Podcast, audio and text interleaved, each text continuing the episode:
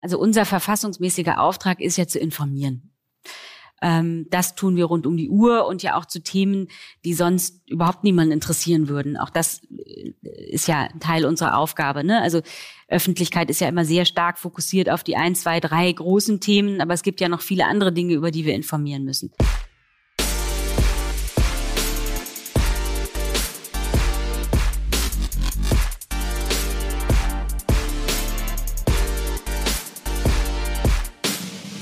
Hier ist Pia von Opinory und eine neue Folge OMR Media. Ich war zu Besuch im Bundespresseamt und habe mich mit Ulrike Demmer, der stellvertretenden Sprecherin der Bundesregierung, getroffen. Man kennt sie vielleicht unbewusst von Bildern und Statements und Videos aus der Bundespressekonferenz, die sie und BPA-Chef Steffen Seibert regelmäßig besuchen. Und hier lernen wir sie jetzt aus der Frontalen kennen. Ulrike Demmer bzw. das Bundespresseamt ist das Sprachrohr der Bundesregierung. Und als dieses Sprachrohr gibt es in einer Pandemie ja ziemlich viel zu tun. Ich fand das Gespräch so spannend, weil es tatsächlich eine andere Perspektive bietet. Aus Bürgerinnensicht ist es in diesem fortgeschrittenen Stadium der Pandemie ja irre schwer geworden, noch nachzuvollziehen, was da überhaupt passiert. Und das Gefühl in der Corona-Müdigkeit ist bei vielen nur noch, was denken die sich da bloß? What the fuck? Was machen die da? Und genau das ist Ulrike Demmers Job, Deutschland zu erklären, was da gemacht wird. Im Vorgespräch bin ich mit ihr direkt in der Diskussion gelandet und an einigen Stellen im Gespräch hat man sicher den Impuls, mit einem großen Aber einzuhaken.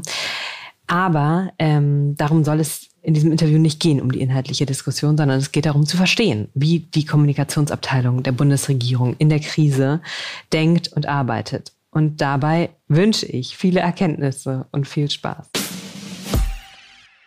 Genau, wir, wir, sprechen einfach mal. Wir sprechen einfach mal. Es ist total schön vor Ort zu sein. Und ich habe mich ähm, beim Reinlaufen, als mich ein sehr netter Rezeptionist entgegennahm, gefragt, wie ist das hier mit Homeoffice eigentlich? Ja, also wir sind hier quasi alleine in diesem großen Gebäude. Also äh, im Hochbetrieb haben wir ja rund 500 Kolleginnen und Kollegen, aber 95 Prozent sind im Homeoffice. 95 Prozent. Und wer sind die erwählten 5 Prozent, die hier sind? Also es kann jeder reinkommen, wenn er das gerade dienstlich okay. für nötig hält. Ja. Äh, und äh, wir Regierungssprecher sind schon viel hier. Wir haben ja auch noch relativ viel physische Termine. Also das Kabinett, das Corona-Kabinett findet physisch statt. Der OMR ähm, Media Podcast. Genau. ist doch auch netter, dass wir uns hier persönlich begegnen, äh, um dem Publikum gleich zu sagen, selbstverständlich Corona-konform mit Abstand und äh, sofern ohne Abstand dann mit Maske. Absolut. Äh, Frau Demmer, Sie kommen ja aus dem Journalismus und äh, wenn Wikipedia das mir richtig gesagt hat, waren Sie da ganz am Anfang ähm, beim Berliner Radiosender Radio 1 und ähm, wenn Sie jetzt dieser Tage beim, nicht in der Bar, sondern ähm, beim Corona-Spaziergang einen alten Kollegen, eine alte Kollegin treffen würden, die sagt, Mensch, Ulrike, was machst du denn da eigentlich? Äh, wie würden Sie das so ganz unverklausuliert beschreiben? Ich hoffe, ich verklausuliere nichts. Äh, unsere, mein Job ist es ja zu erklären. Also, ähm, nee, also bei dem äh, Job handelt es sich eigentlich um drei Jobs, würde ich sagen. Nämlich zum einen bin ich hier Behördenchefin, äh, das BPA, was ja auch wo sich auch nicht alle so direkt was drunter vorstellen können, macht Kommunikation für die Bundesregierung nach innen und außen. Also wir informieren Bürger, Bürgerinnen, Journalistinnen, Journalisten, ähm, aber auch ähm, die Bundesregierung nach innen. Ne? Wir müssen ja auch informiert sein, äh, was da draußen so passiert. Ähm, denn wir machen ja Politik für die Bürger, für das Land. Ähm, das ist Job Nummer eins. Job Nummer zwei äh, ist das Neueste und Herausforderndste gewesen, als ich damit angefangen habe vor knapp fünf Jahren, nämlich regelmäßig die Regierungspressekonferenz äh, ähm, zu besuchen. Da sind wir ja gar nicht, also da sind wir ja zu Besuch bei Journalistinnen und Journalisten. Das ist, glaube ich, äh, weltweit ziemlich einzigartig, ähm, dass die Bundesregierung sozusagen nicht selber zur Pressekonferenz einlädt, sondern zu Gast bei Journalisten Rede und Antwort steht. Das machen wir ja dreimal die Woche, das teilen wir uns hier auf äh, zwischen den Sprechern. Warum ist das das Herausforderndste gewesen? Weil ich das natürlich vorher so noch nie, ich war es gewöhnt, Fragen zu stellen, ja. äh, auf Fragen zu antworten. Das war natürlich neu. Und man merkt relativ schnell, dass es auf jedes Wort ankommt. Äh, das, äh, und man damit ja auch mittlere Krisen auslösen kann. Äh, wenn man eben für die Bundeskanzlerin spricht. Ja. Ähm, und also damit ist ebenfalls eine große Herausforderung verbunden, äh, die ich auch bis heute jedes Mal, wenn ich da hingehe, immer noch spüre. Das nutzt sich nicht ab. Und gleichzeitig, also ich habe mich auf diesen Job nicht beworben, ist mir angeboten worden.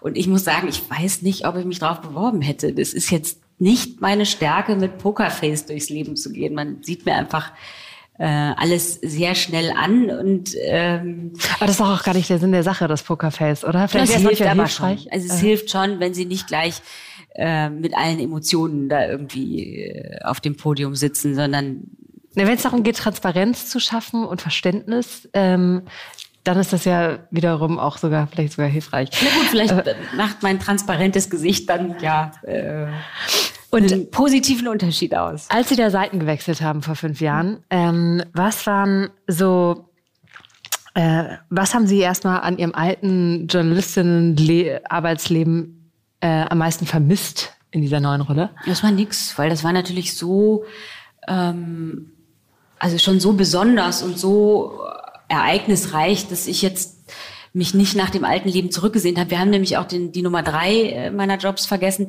Stimmt. Ähm, das ist in der Pandemie, kommt das jetzt ein bisschen kürzer, aber ähm, die Kanzlerin geht ja zu öffentlichen Terminen nie unbegleitet. Einer von uns ist immer dabei.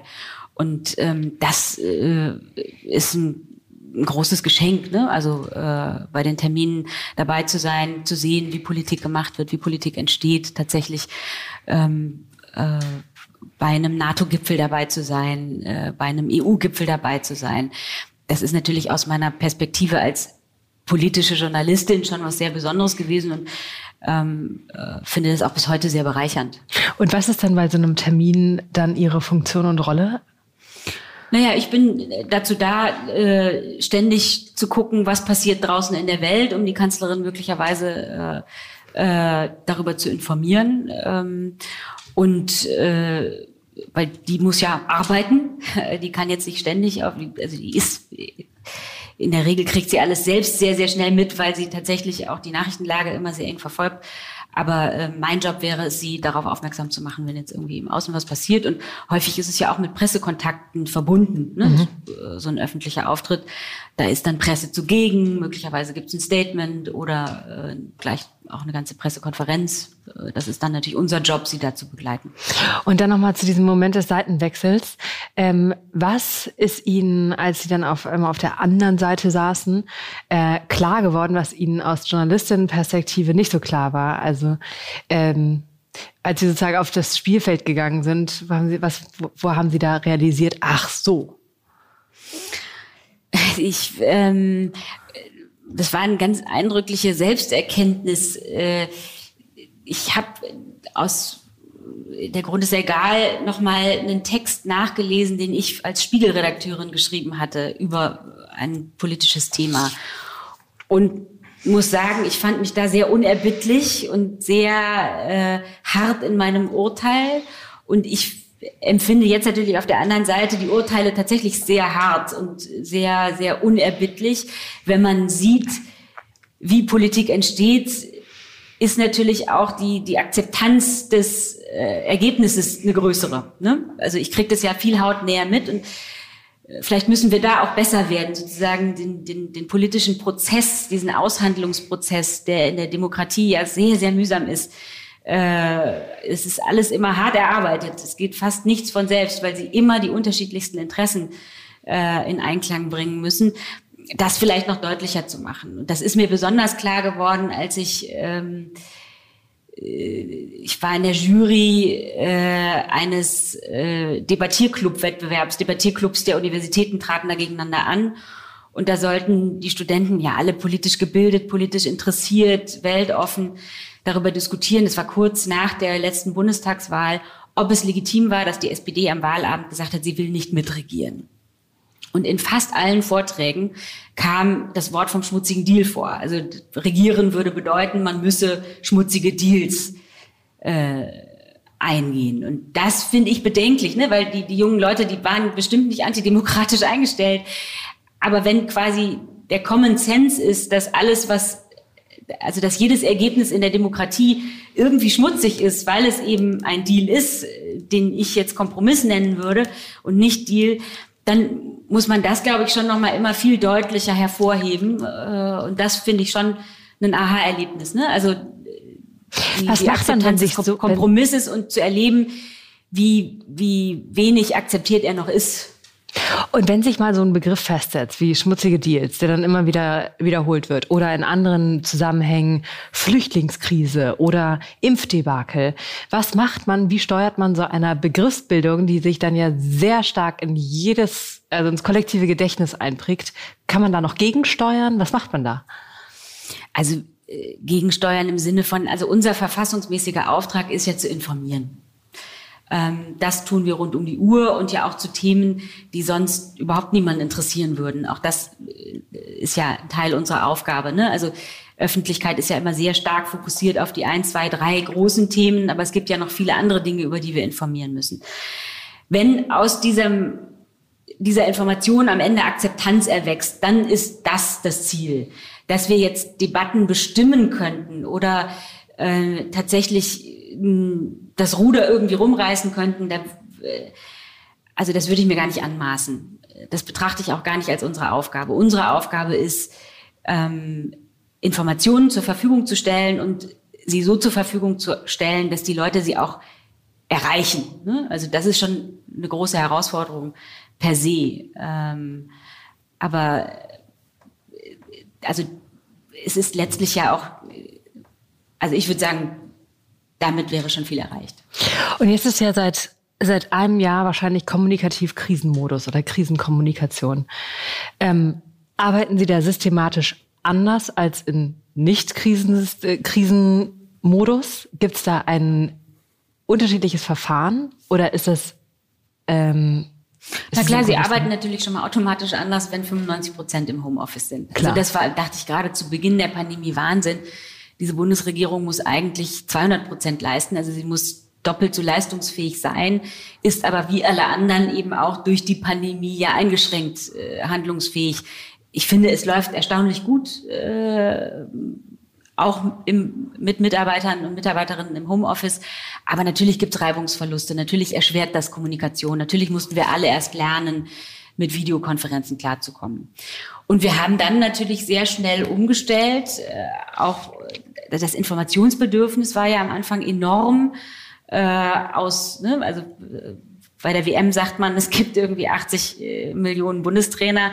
Plötzlich gab es 80 Millionen äh, Virologen, äh, was ja auch gut war. Und wir haben versucht, dieses Informationsbedürfnis zu stillen. Zum Beispiel bundesregierung.de, unsere Website, die war vorher magazinig aufgebaut. Da haben wir über alles Mögliche, was die Bundesregierung so macht, informiert. Die haben wir dann, da haben wir eine, eine, eine Corona-Seite gemacht und versucht, zielgruppenspezifisch Informationen aufzubereiten, haben die Zusammenarbeit mit den Ministerien intensiviert, sodass bei uns auch wirklich alles zu finden war. Ne? Also dass der Unternehmer finden konnte, wie kommt er an seine äh, Unterstützung, seine finanzielle Unterstützung, aber auch Eltern wussten, wie gehen sie jetzt mit Kindern um äh, Studierende, Reisende. Und das haben wir versucht eben äh, 24-7 aktuell zu halten. Steuern Sie auch die Social-Media-Kanäle von der Bundesregierung oder von Frau Merkel? Das, ist hier, das wird alles hier im Bundespresseamt gemacht. Wie haben sich dann jetzt im letzten Jahr so die Zugriffe auf diese... Enorm verbessert. Ähm, ich, bin, ich vergesse leider alle Zahlen, aber wir haben natürlich enorm... Äh, wir haben die Zugriffe ver, um, also vervielfacht. Und wenn Sie jetzt auf dieses letzte Jahr gucken oder auf die letzten zwölf Monate, ähm, in welchen Aspekten würde es, würden Sie sagen, ist Ihnen die Arbeit des ähm, Informierens und Verständnisschaffens gelungen und wo ist es nicht gelungen? Oder wo haben Sie Fehler gemacht? Nein, man muss ja sagen, dass am, äh, am also über Monate hinweg war ja das Vertrauen in die Bundesregierung so groß wie nie zuvor. Ne? Also wir hatten ja bessere Vertrauenswerte äh, als vor der Pandemie. Äh, ich würde sagen, das war ein gutes Zeugnis. Das ähm, lässt jetzt natürlich allmählich nach. Äh, Sie kennen die aktuellen Debatten über Impfstoffe. Ähm, ja, das müssen wir uns irgendwie ans Revier kleben, dass wir nicht gut genug kommunizieren, dass wir eigentlich einen guten Job machen, weil das wäre nach wie vor meine Botschaft. Wir haben Impfstoffe, die so schnell entwickelt wie nie zuvor. Das ist ja schon mal eine wahnsinnig positive Botschaft, äh, dass das überhaupt so schnell gelungen ist. Und wenn Sie sich die Parameter angucken, an denen man das irgendwie bemessen kann, ne, wie gut läuft es in unserem Land in der Pandemie, ähm, dann können Sie ja nicht immer nur einen Faktor nehmen, sondern dann müssten Sie eigentlich immer auch gucken, ne, wie hoch ist die Staatsverschuldung? Also äh, es gibt tatsächlich eine aktuelle Studie, die das Ranking nach, den, nach sechs Faktoren äh, bestimmt hat. Äh, Zahl der Infizierten, Zahl der Verstorbenen, Zahl der Geimpften, Zahl der zusätzlichen Arbeitslosen, Anstieg der Staatsverschuldung, Einbruch der Wirtschaftsleistung. Und wenn man das alles zusammennimmt, dann ist kein Land in allem richtig gut. Das eine bedingt womöglich immer auch das andere. Aber im Durchschnitt liegt Deutschland da ziemlich gut äh, auf den vorderen Plätzen. Und es ist natürlich unser Versäumnis, dass wir es nicht geschafft haben, diese positive Botschaft weiterhin zu tragen. Äh, und das, äh, ich würde sagen, das bleibt unser täglicher Job, das weiterhin zu versuchen. Ich mache es ja jetzt auch bei Ihnen. Wenn es darum geht, äh, Verständnis für die Arbeit der Bundesregierung zu schaffen, dann ist da ein ähm, eine Hürde ist die Sprache. Und von außen betrachtet oder von außen zugehört, ist das teilweise eine wahnsinnig verklausulierte ähm, und so technokratische Sprache. Wie entgeht man in ihrer Arbeit dieser Phrasenfalle und wie schafft man es oder warum wird so verklausuliert kommuniziert teilweise? Also ich würde schon für mich persönlich in Anspruch nehmen, das möglichst wenig zu tun. Aber sie, also bei mir klar ist, ich will ja auch verstanden werden. Das ist ja schon ein erklärtes Ziel. Ich will ja nicht nicht verstanden werden. Hier würde ich sagen, trotzdem ist es manchmal tatsächlich wirklich schwierig. Ne? Also ich bin dann äh, die Spielräume äh, über ein Thema äh, zu reden, wie mir der Schnabel gewachsen ist, das wäre dann im Zweifel immer am verständlichsten, sind einfach oft gering und mit der, ein Wort und sie sitzen irgendwie äh, in der Falle. Ne? Also es, es kommt einfach wirklich auf jedes Wort an. Äh, und ich bin schon nur wegen des Gebrauchs des Wort, Wortes Missverständnis in der Heute-Show gelandet. Also äh, Können Sie das erzählen? Ja, klar. Das war noch in der letzten Legislatur, da hatten sie, es waren auch so nächtliche Verhandlungen über die Angleichung der Ost-West-Renten und man hatte sich endlich nach jahrelangen äh, Verhandlungen auf äh, einen Kompromiss geeinigt. Was man aber vergessen hatte zu einen war, äh, wie wird denn das bezahlt? Äh, beitragsfinanziert oder steuerfinanziert? Und das tauchte unmittelbar vor der Regierungspressekonferenz, tauchte dieses Missverständnis auf. Also zehn Minuten vor Beginn der PK äh, wurde das irgendwie klar, dass da die einen von dem, also ne, das Finanzministerium als Federführer äh, war auf der einen Seite und das Arbeitsministerium sah es aber ganz anders. Und dann sind äh, natürlich die Journalisten sehr schnell auf den Trichter gekommen, in der Regierungspressekonferenz die beiden Ministerien gegeneinander zu laufen, gegeneinander laufen zu lassen. Und äh, dann ist es schon mein Job, da irgendwie äh, zu sagen, also wir, wir finden da eine Lösung. Und ich habe dann eben schon, und während ich es sagte, war mir klar, das ist äh, blöd, äh, aber es ist mir so rausgerutscht, das ist ein Missverständnis, wir klären das. Und der Plitsche äh, Kollege von der ARD fragte danach, Frau Demmer, ein Missverständnis für 3,5 Milliarden Euro. So, das ist, das ist nicht, ist kein Riesendrama gewesen, aber das zeigt einfach, wie vorsichtig man äh, Sprache in diesem Zusammenhang benutzen muss. Was hat das für einen Stellenwert bei Ihnen, wenn etwas, äh, wenn ein äh, Dialogausschnitt bei Jan Böhmermann oder in der Heute-Show landet? Was meinen Sie mit Stellenwert? Wie wird das intern besprochen? Ist das Mist oder ist das ähm, oder ist das wird da auch drüber gelacht oder was ist das? Wie, wie, wie nehmen Sie das auf? Weil das ja eine wahnsinnig große Audience erreicht und meistens in einem suffisonten Kontext steht. Ja, also ich habe selber mal ein Jahr für Extra 3 gearbeitet, deswegen habe ich natürlich ein großes Verständnis für jede Form von Satire. Also und ich kann dann da auch drüber lachen. Ähm, ich habe das jetzt gar nicht nachbearbeitet. Das war an einem Freitag, dann kam das Wochenende, Montag war das alles schon wieder vergessen, weil es eben ja jetzt keine internationale Krise ausgelöst hat. Da sah ich selber ein bisschen blöd aus und da kann ich irgendwie über mich lachen. Es ist trotzdem ein Beispiel, dass wie, wie sensibel das ist, ne? wie schnell sie da irgendwie auf äh, Abwege geraten können, wenn sie frei formulieren und wenn sie sich selber was ausdenken und nicht bei der vorbereiteten Sprache bleiben. Äh, und manchmal sind die Themen eben so sensibel, dass sie sich tatsächlich an Floskeln festhalten. Das ist so, das räume ich hier ein. Ich hoffe, dass das Beispiel klar macht, was die Begründung dafür ist, dass es eben manchmal auch eine Notwendigkeit ist, äh, vorsichtig zu formulieren, denn das wissen Sie ja selber, es kann heute alles sofort skandalisiert werden. Und das hat natürlich die Reaktion auf der äh, anderen Seite vorsichtiger zu formulieren. Das ist einfach so. Um so Ihre Arbeit an zwei jetzt Kommunika äh, an so zwei Kommunikationsevents, die ich jetzt in den letzten Wochen wahrgenommen habe oder die sehr breit wahrgenommen waren, wurden festzumachen. Ähm, Beispiel Auftritt Angela Merkel bei Anne Will. Wie erarbeiten Sie so etwas zusammen oder wie sieht da konkret Ihre Arbeit aus, wenn es zu so einem, zu so einem Auftritt kommt? Auch mit einer dieser ja sehr positiv aufgenommenen Entschuldigung von äh, Angela Merkel letzte Woche.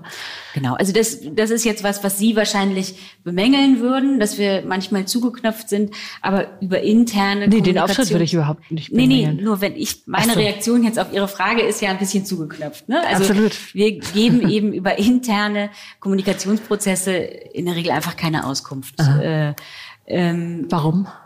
Ich glaube, dass, wie ich eben schon gesagt habe, Politik braucht geschlossene Räume und sie müssen die Möglichkeit haben, äh, miteinander zu kommunizieren, ohne dass dann da alles nach außen dringt. Und ich glaube, das äh, ist tatsächlich eher produktiv als äh, ein Verschweigen. Und das, was da verschwiegen wird, ist ja jetzt auch kein, keine Hinterzimmerpolitik, sondern einfach nur äh, eine gewisse Zurückhaltung Interne Prozesse. Inter, interner Prozesse. Genau. Was ist das größte Missverständnis über ihr, Ihre Arbeit, dem Sie immer wieder begegnen, von, auch von früheren Kolleginnen und Kollegen?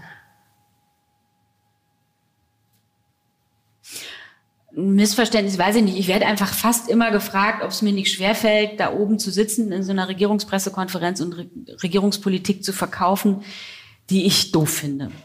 Ähm, und da kommen wir wieder zu dem Kompromiss. Ich habe mich tatsächlich da oben noch nie so richtig schlecht gefühlt für irgendetwas, was ich womöglich anders gemacht hätte, weil ich ja überzeugt bin von dem Prozess, in dem diese Entscheidung zustande gekommen ist. Und natürlich würde ich das eine oder andere anders machen. Also natürlich würde ich als Ulrike Demmer, wenn ich alleine eine Entscheidung zu treffen hätte über Frauenquote und Equal Pay, würde ich andere äh, äh, Dinge umsetzen. Aber das sind eben äh, wie jetzt auch in dieser Legislatur äh, die das Frauen in Führungspositionen Gesetz Nummer zwei war das Ergebnis eines sehr langen Aushandlungsprozesses und deswegen habe ich den auch äh, aus voller Überzeugung da oben vorgetragen. Ne?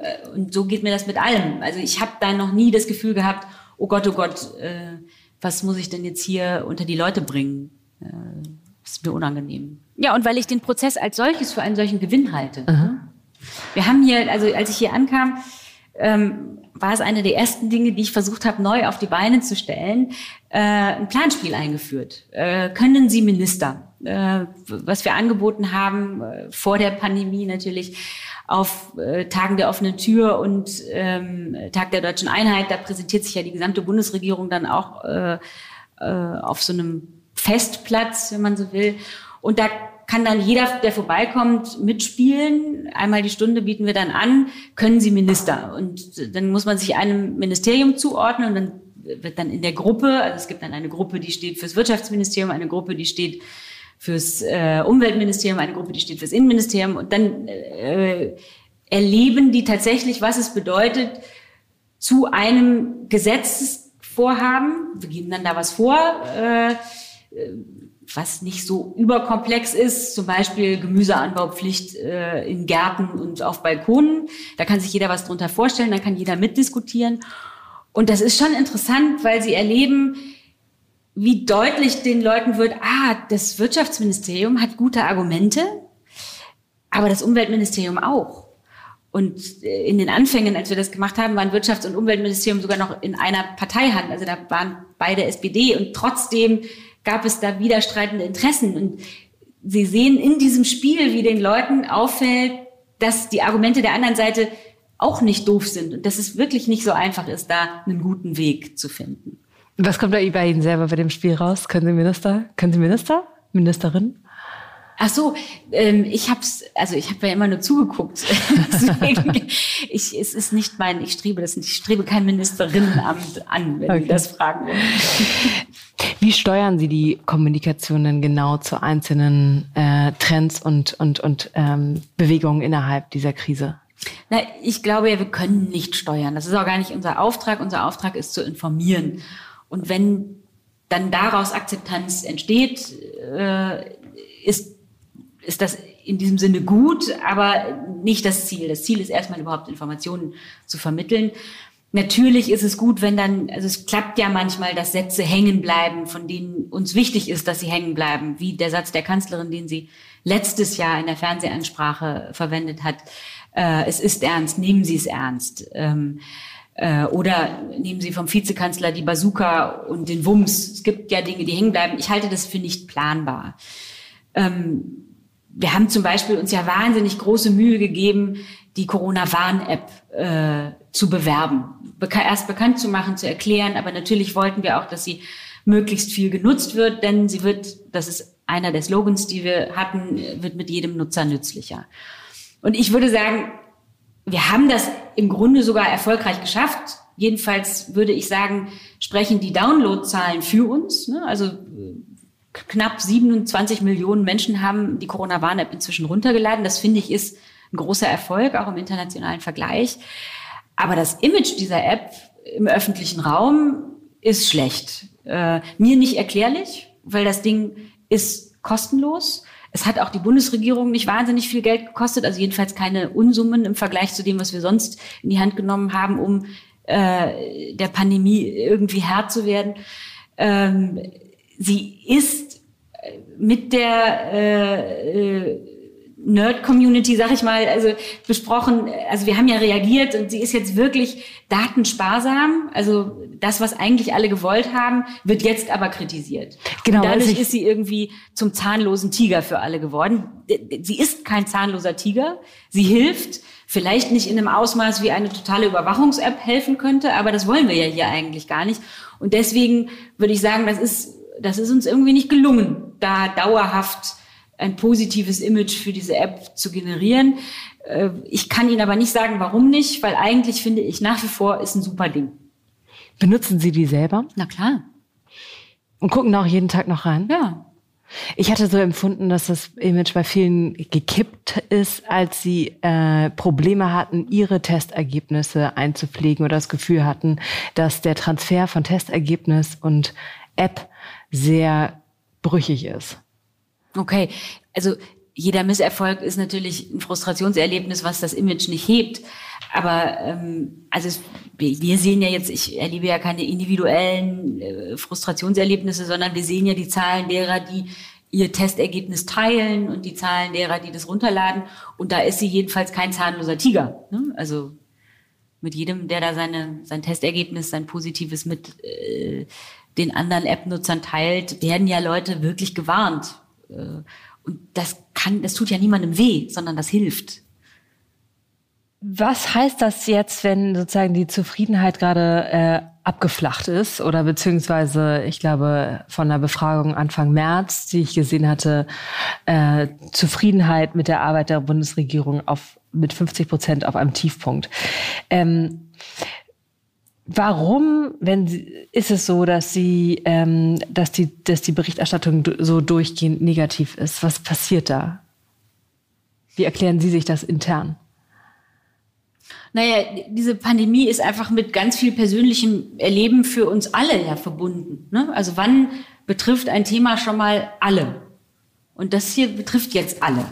Und dann hat äh, möglicherweise jeder jemanden, der noch nicht geimpft ist oder der Sorge hat. Also die Betroffenheit ist groß und also ich weiß nicht, wie es Ihnen geht, aber das, also das Jahr in der Pandemie, das zehrt ja auch so an den Nerven und den Kräften. Also uns allen fehlt so ein bisschen der Ausgleich. Das ist einfach so. Also einfach durch die allgemeine Beanspruchung der Lage. Ist jetzt meine ungeprüfte These. Ne? Also. Ist es auch mal so, wenn so ähm, nach einer Bundespressekonferenz beispielsweise, wenn danach ein Haufen tendenziöser Berichterstattung folgt, Haben Sie da ein Verhältnis mit den Journalistinnen und Journalisten, dass Sie dann auch einfach mal anrufen und sagen, Mensch, was, wieso denn? Oder pflegen Sie da einen richtig persönlichen Draht zu denen? Also ich habe ja zu vielen einen persönlichen Draht, weil Eben. ich äh, die natürlich kenne nach 20 Jahren als Journalistin. Aber ich rufe nicht an, um äh, für Berichterstattung zu bashen. Also es ist ein freies Land und äh, es gibt die Pressefreiheit und die nehmen wir hier sehr ernst. Können Sie bei den Fragen in der Bundespressekonferenz antizipieren, was daraus gemacht wird? Wir geben uns große Mühe, die Fragen zu antizipieren, um dann gute Antworten liefern zu können. Aber ich antizipiere eigentlich nicht, was Sie daraus machen. Und wie definieren Sie eine gute Antwort? Eine gute Antwort ist eine, die, die eine erschöpfende Antwort gibt. Ne? Also, dass ich überhaupt eine Antwort habe, weil ich habe ja eben schon beschrieben, äh, oder habe ich das schon beschrieben? Wir haben ja im Haus Experten für alles, äh, die uns eben briefen äh, vorher. Und wenn ich zu einem Thema einfach gar nicht Bescheid weiß, kann ich natürlich auch gar keine Antwort geben. Und das, das finde ich doof. Also es gehört zu meinem Job, in der Pressekonferenz so vorbereitet zu sein, dass ich in der Regel weiß, welche Themen kommen und ich dann zu dem Thema sprechfähig bin. Das ist mein Anspruch, den kann ich leider nicht immer einlösen. Aber wenn Sie dann sagen, das reiche ich nach, empfinden Sie da, Akze da Akzeptanz für oder ist es immer so ein... Ja, wie gesagt, also das sollte einfach nicht so häufig vorkommen, ja. aber da ist eine Akzeptanz für da. Wir reichen ja dann auch immer nach. Ähm das ändert natürlich nichts daran, dass nicht alle Antworten aus Sicht der Empfänger zufriedenstellend sind. Ne? Weil, wie gesagt, manchmal, vielleicht kann man das, kann man die Gelegenheit ja auch nutzen, das mal zu erklären. Ähm, wir können einfach, also es ist nicht immer möglich, eine völlig offene und transparente Antwort zu geben. Zum einen, weil ich eben, wie gesagt, der Überzeugung bin und das auch wirklich äh, äh, unterschreiben kann, Politik braucht geschlossene Räume. Und was mir ja häufig passiert, was eben die, die Journalisten in so einer Pressekonferenz gerne von mir hören wollen, ist, wenn es äh, irgendeine Zwistigkeit gibt mit einem Partnerstaat oder einem, ne, einem anderen Regierungschef, äh, dann ist quasi die, der journalistische Ehrgeiz ja immer der, dass die Kanzlerin dem anderen Regierungschef, der anderen Regierungschefin einen überbrät. Jetzt ähm, äh, äh, so in die Tonne gesprochen. Ähm, und das machen wir natürlich nicht. Ne? Also das, das ist sozusagen, ich verstehe das journalistische Ziel, äh, den Konflikt sichtbar machen, den es gibt, aber so ein Konflikt trägt man eben auch nicht auf offener Bühne aus. Ja, aber man möchte so hinter die Kulissen des Konflikts gucken. Wie ist das denn mit diesem, ähm, mit Ihrem Anspruch oder mit Ihrem Grundsatz, dass Politik auch hinter verschlossenen Türen stattfinden muss, äh, wenn dann bei einer... Ähm nee, nee, das habe ich nicht gesagt. Ich habe nicht gesagt, Politik muss hinter verschlossenen Türen stattfinden, sondern es muss auch die Möglichkeit geben, hinter verschlossenen Türen gewisse Dinge mal okay. zu besprechen. Also nicht alles muss hinter verschlossenen Türen stattfinden. Ja. Äh, diese Bundesregierung hat sich jedwede Transparenz verordnet. Ne? Also es gibt äh, jede Menge Möglichkeiten, hinter die Kulissen zu gucken. Aber sie müssen zumindest auch noch die Möglichkeit haben, äh, vertraulich zu sprechen. Ohne Vertraulichkeit äh, ist Politik, also wenn, wenn Vertraulichkeit ganz unmöglich geworden ist, erschwert das Politik und den Entscheidungsfindungsprozess einfach enorm. Und empfinden Sie dann, dass die Vertraulichkeit verletzt ist, wenn aus einer äh, Minister Ministerpräsidentenkonferenz dann sehr viel zu einem Paul Ronsheimer bei Bild Live durchdringt oder vermeintlich durchdringt ähm, und es da offenbare, die, offenbar so diverse Direktkommunikationskanäle gibt. Empfinden Sie das ein, als einen Bruch dieses Vertrauens oder, oder, oder als vollkommen richtig und fein und transparent? Ich würde gern ganz grundsätzlich und abstrakt äh, fern von der Kommentierung eines äh, oder Ihres Beispiels sagen, es verändert jedenfalls die Debattenkultur dann in der Runde. Eine vertraulich geführte Debatte wird anders geführt als eine öffentlich geführte Debatte. Da müssen sich einfach alle Beteiligten drüber klar sein.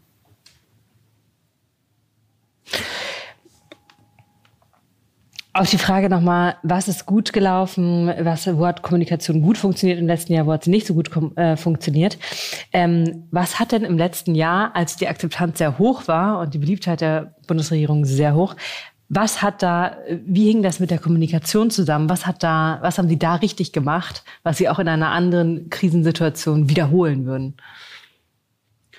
Schwierige Frage, weil das natürlich auch immer ein Zusammenspiel ist aus guter Politik und guter Kommunikation. Ne? Also es hat eben auch viel funktioniert. Ähm, und insofern war es wahrscheinlich auch leichter, gute Kommunikation zu machen. Ähm, und im Sommer waren dann ja auch erstmal alle erleichtert, äh, dass die Zahlen so weit runtergegangen sind. Wir waren ja alle gemeinsam in der Pandemie im letzten Jahr sehr erfolgreich. Ich würde sagen, das sind wir auch immer noch. Äh, da müssen wir kommunikativ nacharbeiten. Habe ich ja eben schon bei Ihnen höchstpersönlich versucht. Ähm, aber ich finde ja, wir haben das gut gemacht. Wir haben immer äh, versucht, äh, also wir haben, wie gesagt, versucht, auf allen Kanälen die Leute zu erreichen. Äh, wir haben, sind, haben eben auch neue Wege beschritten, als es dann im Winter hieß, die jungen Menschen ziehen nicht mehr so mit bei der Einhaltung der Regeln, habe ich eine Schalte gemacht mit allen möglichen Jugendformaten, ne? Radio, Fernsehen, Influencer und habe versucht, mit denen gemeinsam zu eruieren, wie, wie erreichen wir die? Ne? Mhm. Wie, wie können wir auch den jungen Leuten nochmal klar machen, dass es wichtig ist, Abstand zu halten, keine Partys zu feiern. So. Ähm, also wir sind neue Wege gegangen und das mitunter auch ganz erfolgreich. Wir waren ja auch interessiert daran zu erfahren, wie erreichen wir die? Ähm, was, was, was fehlt denen oder was glauben die, wie man das kommunizieren kann. Ich hatte einen Virologen dazu gebeten, der die äh, Gesamtlage nochmal geschildert hat. Es war ein Dialog. Ne? Also im Dialog haben wir versucht herauszufinden, wie ähm, erreichen wir die junge Zielgruppe und was können wir tun äh, oder wie können wir sozusagen die, die sie erreichen, auch unterstützen. Es war letztlich ein Angebot, ähm, weil da muss man sich nichts vormachen. Die klicken jetzt alle nicht von morgens bis abends äh, bundesregierung.de. Welcher Kommunikationskanal ist äh, von für die Bundeskanzlerin gerade am wichtigsten? Also welcher, welcher, welcher Distributionskanal? Also ist das Twitter, ist das Instagram, ist das TikTok, ist das, sind das Fernsehauftritte? Wo sehen Sie gerade die größte den größten Impact? Ich glaube, das kann man so nicht sagen, weil sie brauchen einfach immer alles. Also die Herausforderung der Bundesregierung besteht ja darin, dass sie alle erreichen wollen. Sie also werden nie alle erreichen, aber sie wollen ja, also sie haben ja die, ne, unsere Verpflichtung ist, alle Bürgerinnen und Bürger zu informieren. Das heißt, sie brauchen alle Kanäle, sie weil die Kanäle Kan sind ja letztlich zielgruppenspezifisch. Aber genau das äh, meine ich sozusagen im Kontext zu, der, zu dem, was Sie vorhin erzählten, von der Phase, wo Sie besonders junge äh, Menschen erreichen wollten und mussten. Ähm, und da wahrscheinlich auf entsprechende Kanäle und, und Akteure gegangen sind. Ähm, was ist das jetzt gerade? Wer sind jetzt gerade die wichtigsten Zielgruppen, die erreicht werden müssen und wie erreicht man die? Ich finde ja gar nicht, ich würde auch für den vergangenen Winter nicht sagen, das sind jetzt gerade die wichtigsten gewesen, die, die, die Jungen zu erreichen, sondern wir haben da dann ein Defizit erkannt und haben auch die versucht zu erreichen. Aber es gibt ja keine Werteskala von wer ist wichtiger oder unwichtiger. Wichtig sind sie alle. Ähm, wir hatten jetzt noch mal eine ähnliche äh, schalte, auch wir treffen uns ja doch häufig nur noch digital mit äh, den Verbänden, die die Migranten äh, vertreten, ne? also um auch die zu erreichen. Also wir lassen da einfach nicht nach und überlegen immer, wo gibt's gerade Defizite, äh, die, die wir äh, abdecken könnten, müssten, die wir abdecken wollen. Ähm, aber eigentlich versuchen wir ja immer alle zu erreichen. Eines der wichtigsten Informationsformate, vor allem in der ersten Phase der Pandemie, war ja dieser NDR-Info ähm, Coronavirus-Update-Podcast mit Christian Drosten. Ähm, das ist für Sie doch super, wenn so ein Format so fliegt, oder? Habe ich mir keine Gedanken drüber gemacht. Also ich, das ist, finde ich, auch ein Ergebnis dieser Pandemie. Man sieht nochmal sehr, sehr deutlich, wie wichtig guter Journalismus ist. Ne? Also wie, wie wichtig es ist, weil uns alleine gelingt es ja nicht, die Leute zu informieren. Also der Hauptlast liegt da auf den Schultern der Journalisten, die mit Recherche und Nachfragen die Leute informieren. Und ähm, ich finde nach wie vor, dass wir über eine wahnsinnig vielfältige und ähm, tolle Medienlandschaft verfügen. Muss man einfach sagen. Wenn Sie jetzt sagen, dass aktuell das Verständnis humpelt dafür, ähm, wie entschieden wird, wie dieser Prozess abläuft, äh, in dem entschieden wird und ähm, dass da gerade sozusagen die, die, die Berichterstattung, wenn ich sie richtig übersetze, ungerecht ist.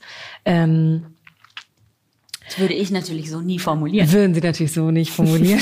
Sie dürfen widersprechen, wenn Sie da, ähm, äh, wenn Sie da, wenn die jetzt un ungerecht ist. Welcher Aspekt wird da spezifisch nicht gesehen? Also abstrakt haben Sie es ja schon gesagt, aber ganz konkret. Mm, nee, also ich, wie gesagt, ich würde nicht sagen, dass es ungerecht ist, weil jegliche Kritik an Abläufen, die nicht so funktionieren, wie man sich das wünscht, ist ja völlig berechtigt. Im Gesamtbild, glaube ich, ist aber jetzt, und das ist ja gar nicht das Ergebnis eines einzelnen Berichtes oder äh, eines einzelnen Fernsehbeitrags, sondern ähm, im Gesamtbild stehen wir aber, glaube ich, besser da im internationalen Vergleich, als das gerade die, die allgemeine Meinung darüber ist. Wobei ich inzwischen auch noch differenzieren würde zwischen öffentlicher Meinung und veröffentlichter Meinung. Also ich, ich treffe schon auch immer noch auf viele Leute, die sagen, sie sind froh, dass sie gerade in Deutschland leben und nicht woanders. Ne? Also das heißt, die Zufriedenheit ist ja nicht im Keller, sondern sie ist jetzt gesunken mit, verglichen mit den, den Höchstwerten, die wir da irgendwie im vergangenen Jahr hatten aber es geht eben so ein bisschen unter, dass wir, wenn man irgendwie gleich äh, mehrere Parameter nimmt, nämlich die wirtschaftliche Lage, äh, äh, die Zahl der zusätzlichen Arbeitslosen, äh, Geimpfte, Verstorbene und Infizierte, wenn man das alles als Gesamtbild sieht, dann sehen wir eben gar nicht so schlecht aus, wie es möglicherweise in der veröffentlichten Meinung klingt. Mhm auf Punkt so Säule zwei ihrer Aufgaben, nämlich so die Arbeit und der, der, die Einladung in die Bundespressekonferenz. Ähm, ich glaube, man hat ja sozusagen, äh, nee, man hat im letzten Jahr äh, oder während der Amtszeit von Trump hat man deutlich mehr Einblick bekommen in äh, wie solche, wie solche, wie Regierungsansprachen, in dem Fall direkt vom Präsidenten, äh, zur Presse und da die Interaktion aussehen kann. Und das ging ja wirklich dreckig zu. Ähm, hat das ihre eigene Arbeit, äh, Sicht auf die eigene, auf ihre eigene Arbeit verändert, da so einen Einblick zu bekommen in, wow, so kann es ja auch laufen? Ja, aber da, also das gab, also das Phänomen ist ja nicht neu. Ne? Also durch die sozialen Medien hat sich Kommunikation verändert. Äh, und ich würde sagen, damit muss man ohnehin umgehen bleibt uns ja gar nichts anderes übrig.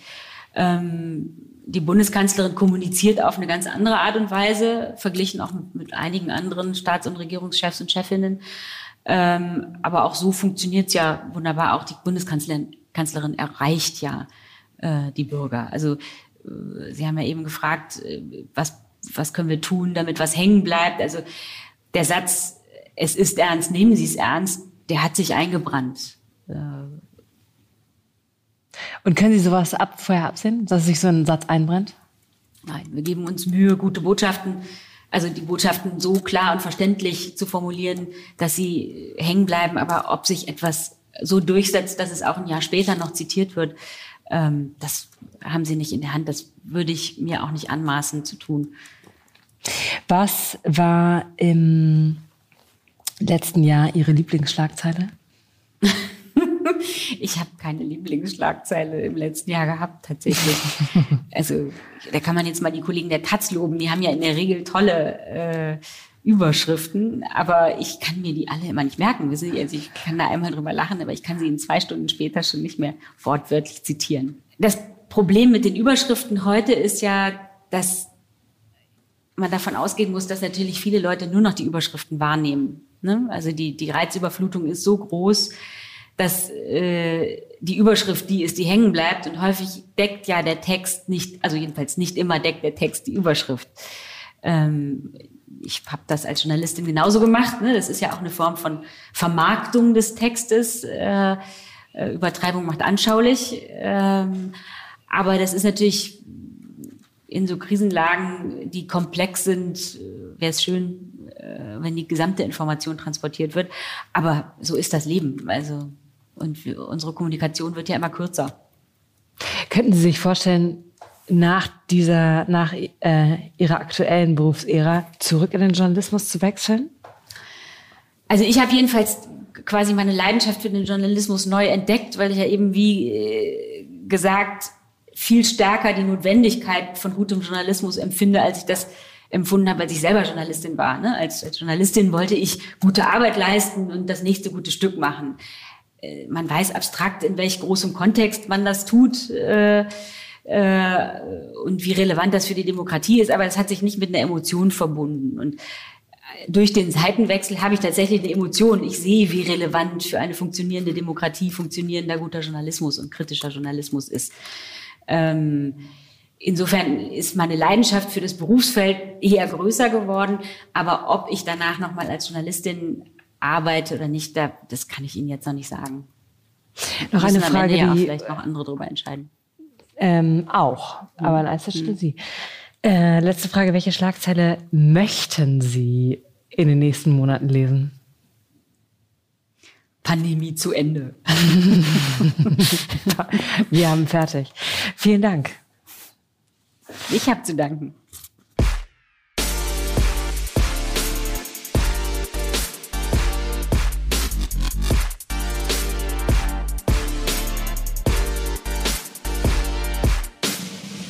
Das war Ulrike Demmer. Vielen Dank fürs Zuhören. Und zu diesem Gespräch gibt es sicher viele Gedanken und Kommentare und Meinungen. Also teilt sie gerne auf LinkedIn, auf Instagram, auf Twitter etc. oder als Bewertung in Apple Podcast. Ansonsten, ciao, ciao, ciao, bleibt gesund und bis bald. Dieser Podcast wird produziert von Podstars bei OMR.